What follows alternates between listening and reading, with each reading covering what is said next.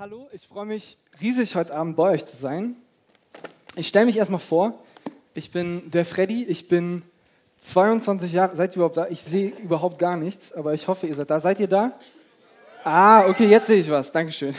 Ich bin der Freddy, ich bin 22 Jahre alt und ähm, ich ähm, studiere Sport und Deutsch auf Lehramt, äh, komme aus Köln.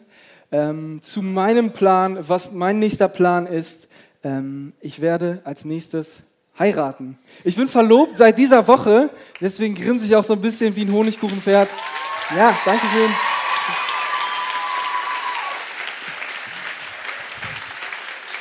Genau, meine Verlobte, hört sich so komisch an, jetzt gerade noch, die Kathi, die sitzt da vorne in der zweiten Reihe und ich freue mich mega.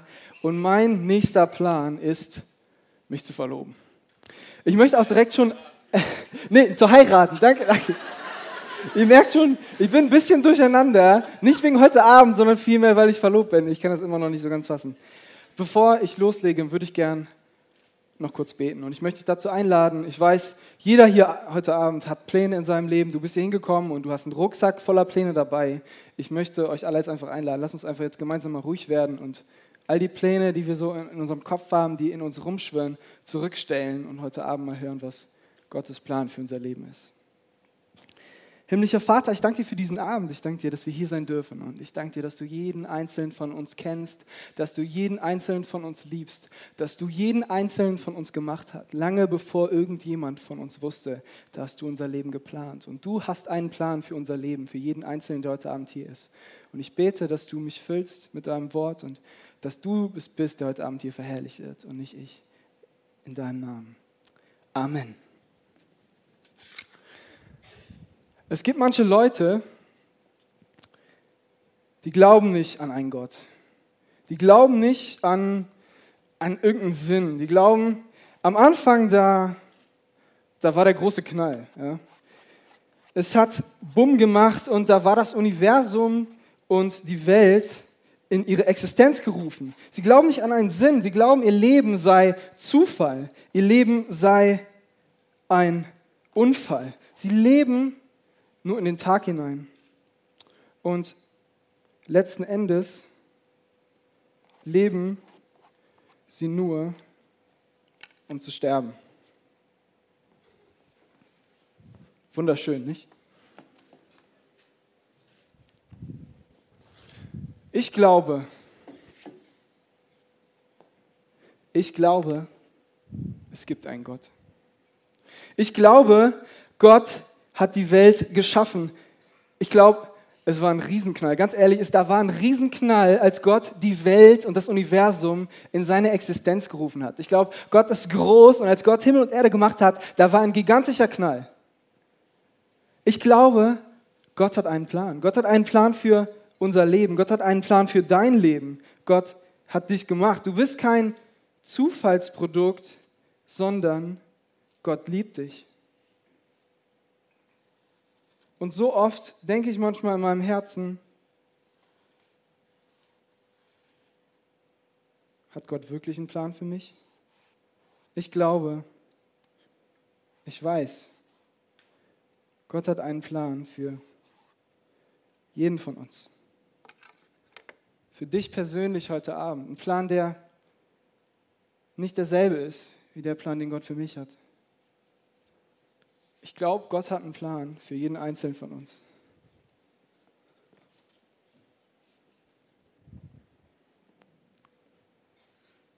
Du bist gewollt. Du bist wunderbar gemacht. Dein Herz, ja, dein Herz, das ist das Ding, was dir irgendwo Leben gibt und wodurch du leben kannst. Dein Herz schlägt jetzt, wo du gerade sitzt, circa 60 bis 80 Mal pro Minute. Und mit jedem Herzschlag, da werden 60 Milliliter Blut zurück in den Herzkreislauf, in das Herz-Kreislauf-System gepumpt. Das sind pro Minute 3,6 Liter Blut, die dein Herz zurück in dein Herz-Kreislauf-System pumpt. Das sind 216 Liter Blut in einer Stunde. Das sind 270 Liter Blut während dieses Gottesdienstes. Das sind rund 8000 Liter Blut pro Tag. Das sind rund 248.000 Liter Blut im Monat.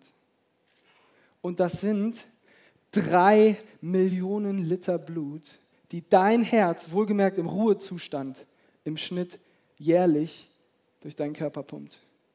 Wahnsinn, du bist wunderbar gemacht. Und dennoch gibt es manche Menschen, die glauben und behaupten, das alles hat keinen Sinn und mein Leben ist ein Produkt eines Unfalls, eines Zufalls. Wenn man alle Blutgefäße, alle Adern, alle Venen, alle Arterien in deinem Körper aneinanderlegen würde in eine lange Reihe, was glaubst du, wie lange wäre das? Irgendwelche Ideen? Außer hier, Tobi, ich weiß, du bist da, du bist Medizinstudent, du mal ausgenommen. Irgendwelche Ideen? Wie lang wäre das? Alle Arterien und Blutgefäße deines Körpers aneinandergereiht. Ja? Irgendwas? 1000 Meter. 1000 Meter, okay. 50.000 Kilometer. Einmal um die Erde. 90.000 Kilometer ungefähr. Das ist fast zweimal um die Erde. Das alles in deinem Körper. Du bist wunderbar gemacht. Du bist kein Produkt eines Zufalls, sondern Gott hat einen Plan für dein Leben. Und Gott hat dich gemacht im Leib deiner Mutter, lang bevor deine Eltern von dir wussten. Du bist nicht das Produkt deiner Eltern.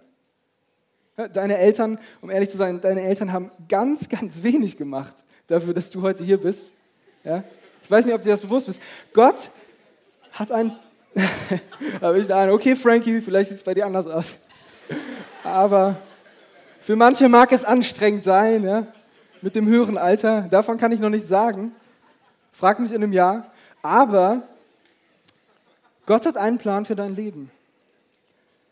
Und du bist unglaublich gemacht und nicht das Produkt eines Zufalls. Schon David schreibt in dem Psalm vor über 2000 Jahren, ja, das begeistert mich, dass er das vor über 2000 Jahren geschrieben hat.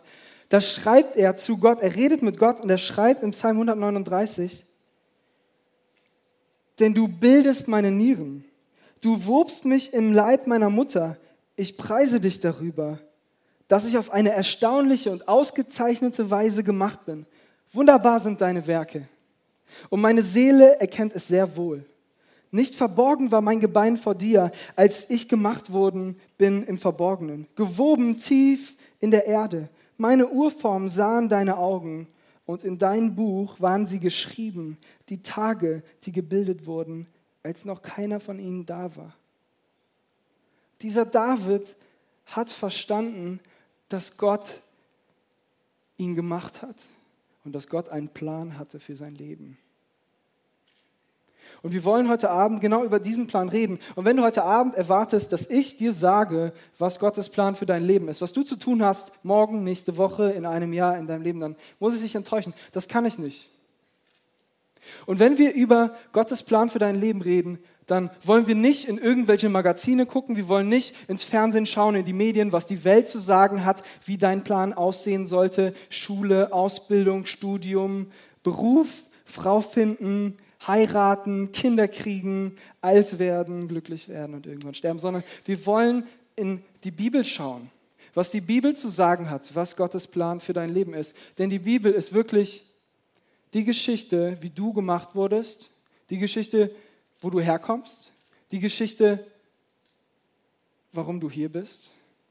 Wenn du auf der Suche bist nach Gottes Plan für dein Leben, dann Schau hier rein und du kommst nicht umrum zu erkennen, dass Gott einen Plan hat für dich. Und deswegen möchte ich euch einladen, das mit mir heute Abend zu tun. Ich steige ein mit einer Stelle, die steht in Lukas 5. Und es geht um die Berufung der Jünger. Ja? Jesus ist gerade dabei, sich Leute zu rufen, herbeizurufen. Ja? Mit denen er unterwegs ist die nächsten Jahre. Und diese Leute, die sind wie du und ich, die sind nicht irgendwie weit weg, die sind nicht irgendwie abgehoben, die haben keine besondere Ausbildung. Das sind einfache Leute wie du und ich. Und ich will mit euch einfach einmal einsteigen. In drei verschiedene Stellen, wo Jesus diese Jünger beruft und was auch diese Berufung auszeichnet.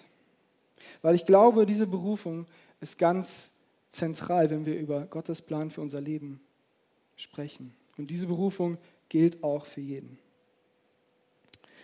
Lukas 5, ich lese ab Vers 1. Die Berufung der ersten Jünger. Eines Tages stand Jesus am See Genezareth. Eine große Menschenmenge drängte sich um ihn und wollte das Wort Gottes hören. Da sah er zwei Boote am Ufer liegen. Die Fischer waren ausgestiegen und reinigten ihre Netze. Jesus stieg in das Boot, das Simon gehörte, und bat ihn, ein Stück weit auf den See hinauszufahren. So konnte er im Boot sitzen und von dort aus zu den Menschen sprechen. Als er aufgehört hatte zu reden, wandte er sich an Simon. Fahr jetzt weiter hinaus auf den See, werft dort eure Netze zum Fang aus. Simon antwortete, Meister, wir haben uns die ganze Nacht abgemüht und haben nichts gefangen, aber weil du es sagst, will ich die Netze auswerfen. Das taten sie dann auch. Und sie fingen eine solche Menge Fische, dass ihre Netze zu reißen begannen. Deshalb winkten sie den Fischern im anderen Boot. Sie sollten herbeikommen und mit anpacken. Zusammen füllten sie die beiden Boote, bis diese schließlich so voll waren, dass sie zu sinken drohten. Als Simon Petrus das sah, warf er sich vor Jesus nieder auf die Knie und sagte, Herr, geh fort von mir, ich bin ein sündiger Mensch, denn, denn ihm und allen, die bei ihm im Boot waren, war der Schreck in die Glieder gefahren, weil sie solch einen Fang gemacht hatten. Und genauso ging es Jakobus und Johannes, den Söhnen des Zebedäus, die zusammen mit Simon Fischfang betrieben. Doch Jesus sagte zu Simon, du brauchst dich nicht zu fürchten. Von jetzt an wirst du Menschenfischer sein. Da zogen sie die Boote an Land, ließen alles zurück und schlossen sich ihm an. Schon so oft gehört, ja, dieses, dieses Ereignis, diese Geschichte. Und ich, ich habe mich immer wieder versucht, in diese Position der Jünger hineinzuversetzen. Also dieser Fischer, die da Fische fangen. Und Jesus sagt, von nun an wirst du Menschenfischer sein, komm und folge mir nach. Und mein erster Gedanke, der mir durch den Kopf ging, wenn Jesus zu mir kommen würde und sagen würde, komm und folge mir nach, meine erste Frage wäre, wohin? Wohin soll ich dir nachfolgen? Was hast du mit dir vor? Wie sieht dein Plan aus?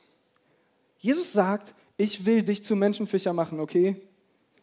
Äh, ich glaube nicht, dass die beiden irgendeine Ahnung hatte, was Jesus damit meinte. Ja, Menschenfischer, ziemlich komisch. Aber ohne einen Plan zu haben von dem, was Jesus mit den beiden vorhatte, ließen sie alles zurück. Ließen alles zurück und gingen Jesus nach.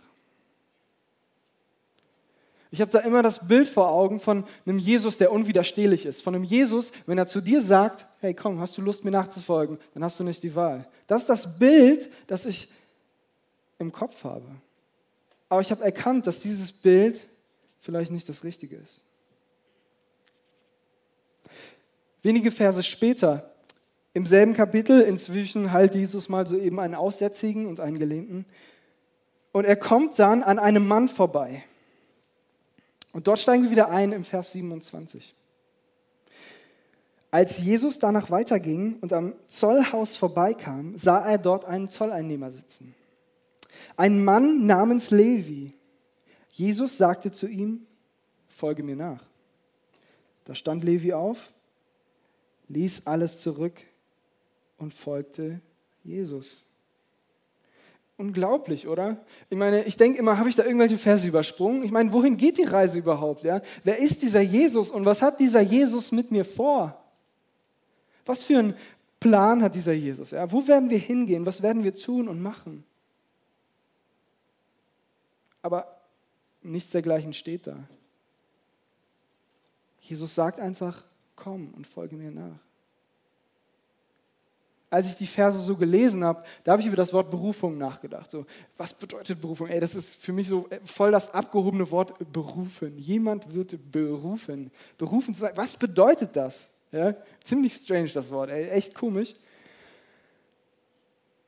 Aber wenn ich diese Verse hier lese, dann lese ich immer wieder, Jesus ruft zu den Jüngern und sagt, du, komm und folge mir nach.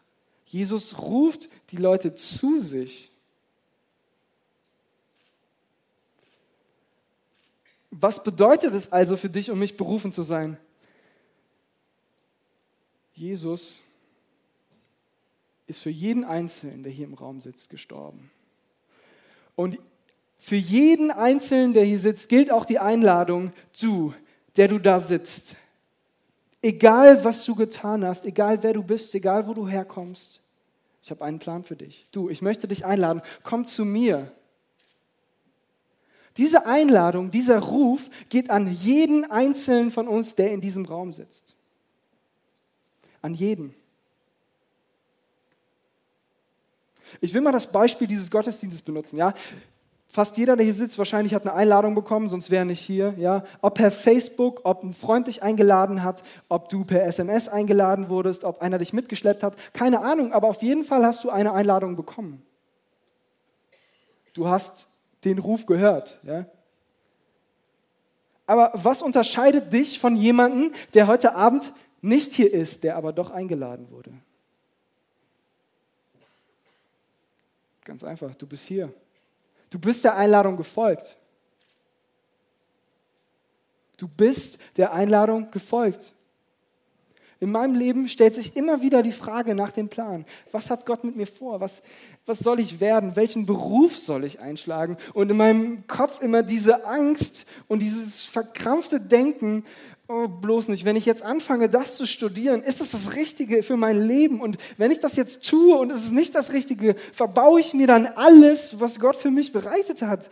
Das sind die Gedanken, die in mir vorgehen. Du kennst sie selber von dir, egal bei welchen Entscheidungen, sei es Beziehung, sei es Beruf, sei es Ausbildung, sei es Schule.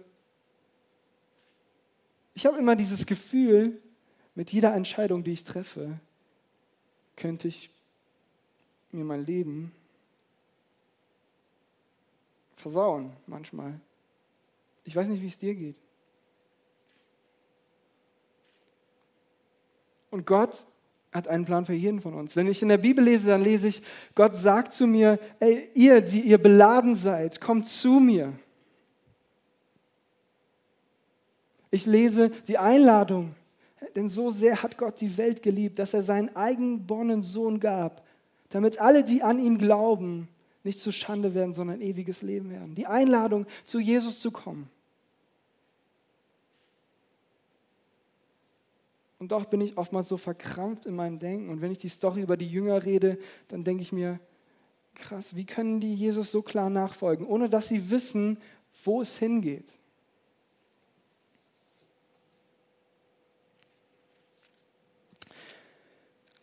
In Johannes 6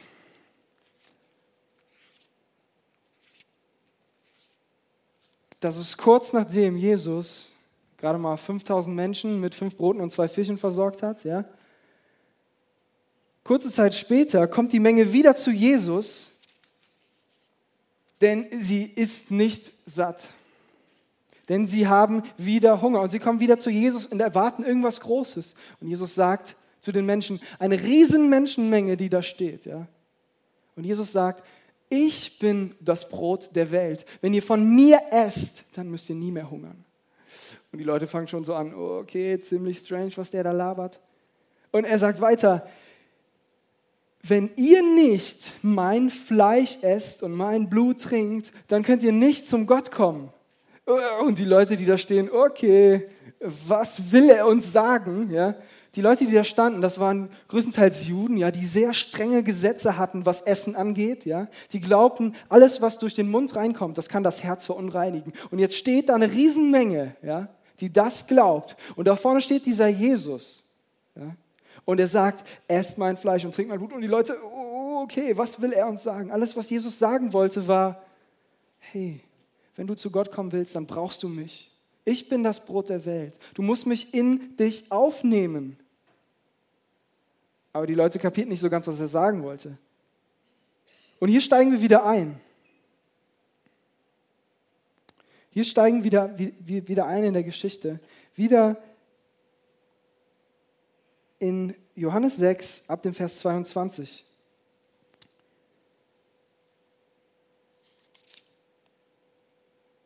Die Menschenmenge, Entschuldigung, ab Vers 60. Empört sagten viele seiner Jünger, was er da redet, ist eine Zumutung. Wie kann man von jemandem verlangen, sich so etwas anzuhören? Jesus war sich bewusst, dass die Jünger über seine Worte empört waren. Esst mein Fleisch und trinkt mein Blut. Daran nehmt ihr Anstoß, fragte er sie. Und was werdet ihr sagen, wenn ihr den Menschensohn in den Himmel zurückkehren seht, dorthin, wo er vorher war? Der Geist ist es, der lebendig macht. Das Fleisch ist dazu nicht fähig. Die Worte, die ich zu euch geredet habe, sind Geist und sind Leben. Aber es sind einige unter euch, die glauben nicht. Jesus wusste nämlich von Anfang an, wer die waren, die nicht glaubten und wusste auch, wer es war, der ihn verraten würde. Er schloss mit den Worten, aus diesem Grund habe ich zu euch gesagt, niemand kann von sich selbst aus zu mir kommen. Es kann nur durch das Wirken des Vaters geschehen. Von da an zogen sich viele seiner Jünger von ihm zurück und begleiteten ihn nicht mehr. Da fragte Jesus die zwölf, zwölf Leute, die übrig blieben. Wollt ihr etwa auch weggehen? Herr, zu wem sollten wir gehen? antwortete Simon Petrus. Du hast Worte, die zum ewigen Leben führen, und wir glauben und haben erkannt, dass du der Heilige bist, den Gott gesandt hat. Daraufhin sagte Jesus zu ihnen, habe ich nicht euch alle zwölf erwählt? Krass, oder? In dieser Geschichte lese ich, Jesus hatte viele Jünger. Jesus hatte nicht nur zwölf Jünger, sondern Jesus hatte viele Jünger, ja, viele Menschen, zu denen Jesus gesagt hat, komm du und folge mir nach. Dazu die ganzen Leute, die gesehen haben, ey, dieser Jesus, der ist was Besonderes, ja. Da möchte ich hinterher, ich möchte sehen, was da passiert, was da noch abgeht. Ja, der macht krasse Dinge und sie folgen ihm alle nach. Jesus hatte viele Jünger und jetzt hält Jesus diese Rede. Eine riesen Menschenmenge steht da, esst mein Fleisch und trinkt mein Blut. Alles, was Jesus sagen will, ist, ihr braucht mich, wenn ihr zu Gott kommen wollt. Keiner kann von sich selber zu, zu, zu Gott kommen kommen, zu Gott dem Vater kommen, wenn nicht durch mich. Das ist das, was Jesus sagen wollte. Und jetzt kommen die Jünger zu ihm, äh, ich glaube, Jesus, wir müssen da nochmal drüber sprechen. Ich meine, da war eine riesen Menschenmenge und du kannst echt gut reden, ja. Aber was du gesagt hast, ich glaube, da müssen wir nochmal drüber reden. Wenn du willst, dass die Leute da bleiben und dir zuhören, vielleicht überdenkst du nochmal diese ganze Nummer, ess mein Fleisch und trink mein Blut, denn die ist nicht so gut angekommen. Ich weiß nicht, ob du das gemerkt hast. Und Jesus antwortete ihm, wisst ihr was? Alles, was ich gesagt habe, ist, nur über mich könnt ihr zu Gott kommen. Und was machen die Jünger, die da stehen? Die gehen. Und wer bleibt übrig? Zwölf Männer. Zwölf Männer bleiben übrig. Das sind die Männer, die Jesus berufen hat und erwählt hat, Apostel zu sein. Nicht nur Jünger, sondern Apostel. Die bleiben stehen. Und Jesus fragt sie, wollt ihr etwa auch gehen? Und diese Frage, wollt ihr etwa auch gehen, die setzt voraus, dass sie die Möglichkeit hatten zu gehen, dass sie die Möglichkeit hatten, Nein zu sagen von vornherein, dass sie sagen könnten, nein, Jesus, ich habe ein gutes Leben, ich bin Fischer, ja, ich liebe mein Leben, ich will nicht all das zurücklassen, was ich habe. Sie folgten ihm einfach nach. Und die stehen nun da und Jesus fragt sie, wollt ihr auch gehen? Und sie sagen, wohin sollten wir gehen? Und wenn du heute Abend hier bist und dich fragst, was ist Gottes Plan für mein Leben? Dann ist der allererste Schritt, den du tun musst, einen Schritt zurückzugehen. Nicht, was ist Gottes Plan für dein Leben, sondern willst du diesen Plan tun? Und ich will dir nichts vormachen heute Abend. Ganz ehrlich, Jesus nachzufolgen, ist so ziemlich das Allerschwerste auf der ganzen Welt. Denn es bedeutet, dass du sagst, Jesus, ich habe mir so viele Pläne gemacht in meinem Leben. Aber ich vertraue, dass du einen Plan für mich hast. Ich kenne diesen Plan nicht, aber ich glaube, dass er gut ist. Und ihm danach zu folgen. Das ist der Unterschied zwischen den ganzen Jüngern, die Jesus nachfolgten, und zwischen denen, die da blieben. Hör zu, ich kenne dich nicht. Ich weiß nicht, ob dich irgendwer heute Abend mitgebracht hat, ob du diesen Jesus schon kennst, ob du schon mit diesem Jesus unterwegs gehst, ob du schon lange an diesen Jesus glaubst, ob du ihm schon nachfolgst. Und es ist mir auch gerade egal, wenn es um diese Frage geht. Aber wenn wir über diesen Plan reden, dann ist die allererste Frage, bist du bereit zu sagen, Jesus, hier bin ich. Hier bin ich. Dein Plan in mein Leben, nicht länger mein Plan. Und ich weiß nicht warum, in unserem Kopf ist immer dieses Denken, wenn Jesus in mein Leben kommt, wenn Jesus das tut, was er möchte, dann wird mein Leben nur halb so gut.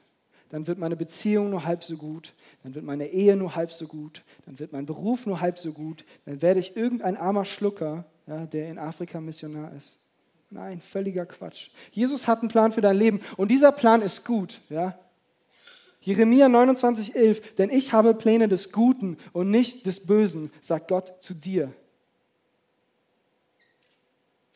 Gott hat einen Plan für dein Leben.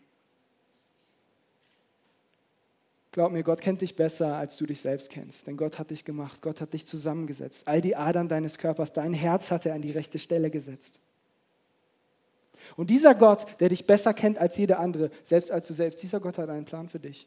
Und der ruft dich, der beruft dich. Du hörst den Ruf, er lädt dich ein, zu ihm zu kommen. Aber es ist ein Schritt, zu ihm zu kommen und zu sagen, Jesus, ich glaube an dich, ich glaube, dass du für mich gestorben bist. Aber es ist ein weiterer Schritt zu sagen, wie diese zwölf, die da stehen vor Jesus und sagen, hier bin ich.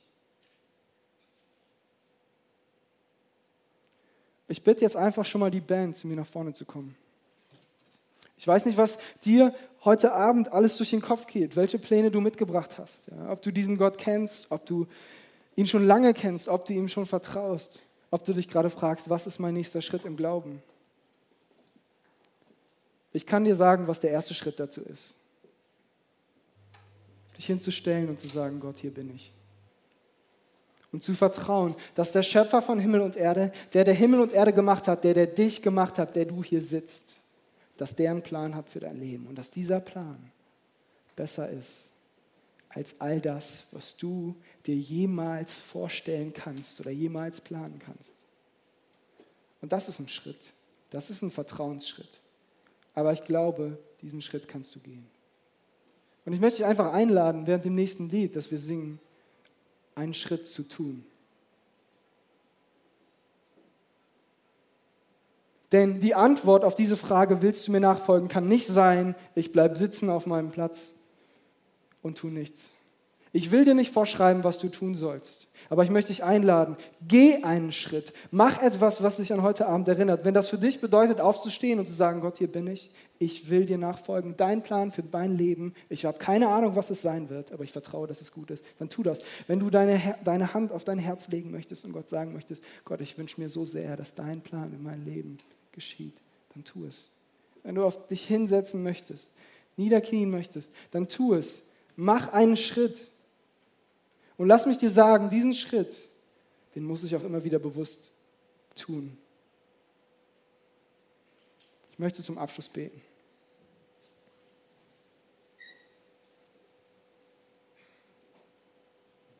Jesus, ich danke dir, dass du einen Plan hast für unser Leben und dass dieser Plan gut ist. Dass dieser Plan so gut ist, dass wir uns niemals vorstellen könnten, wie dieser Plan aussieht. Ich danke dir, dass du uns berufen hast, dass du uns geschaffen hast, um zu dir zu kommen, um diesem Ruf zu folgen, um in Gemeinschaft zu leben mit dir, Vater. Ich danke dir, dass du einen Plan hast für unser Leben. Ich danke dir, dass du uns kennst und trotzdem liebst dass wir nichts dafür tun können oder müssen, damit du uns gebrauchen kannst, sondern dass du Gaben in jeden einzelnen von uns gelegt hast. Und dass wenn wir zu dir kommen und unser Leben vor dir hinlegen, dass du diese Gaben und Talente, von denen wir oftmals nichts wissen, aufgehen lässt. Jesus, ich danke dir, dass du jeden Einzelnen hier rufst und gerufen hast. Und ich bete, dass du in die Herzen sprichst und uns entsprechend antworten lässt in deinem Namen. Amen.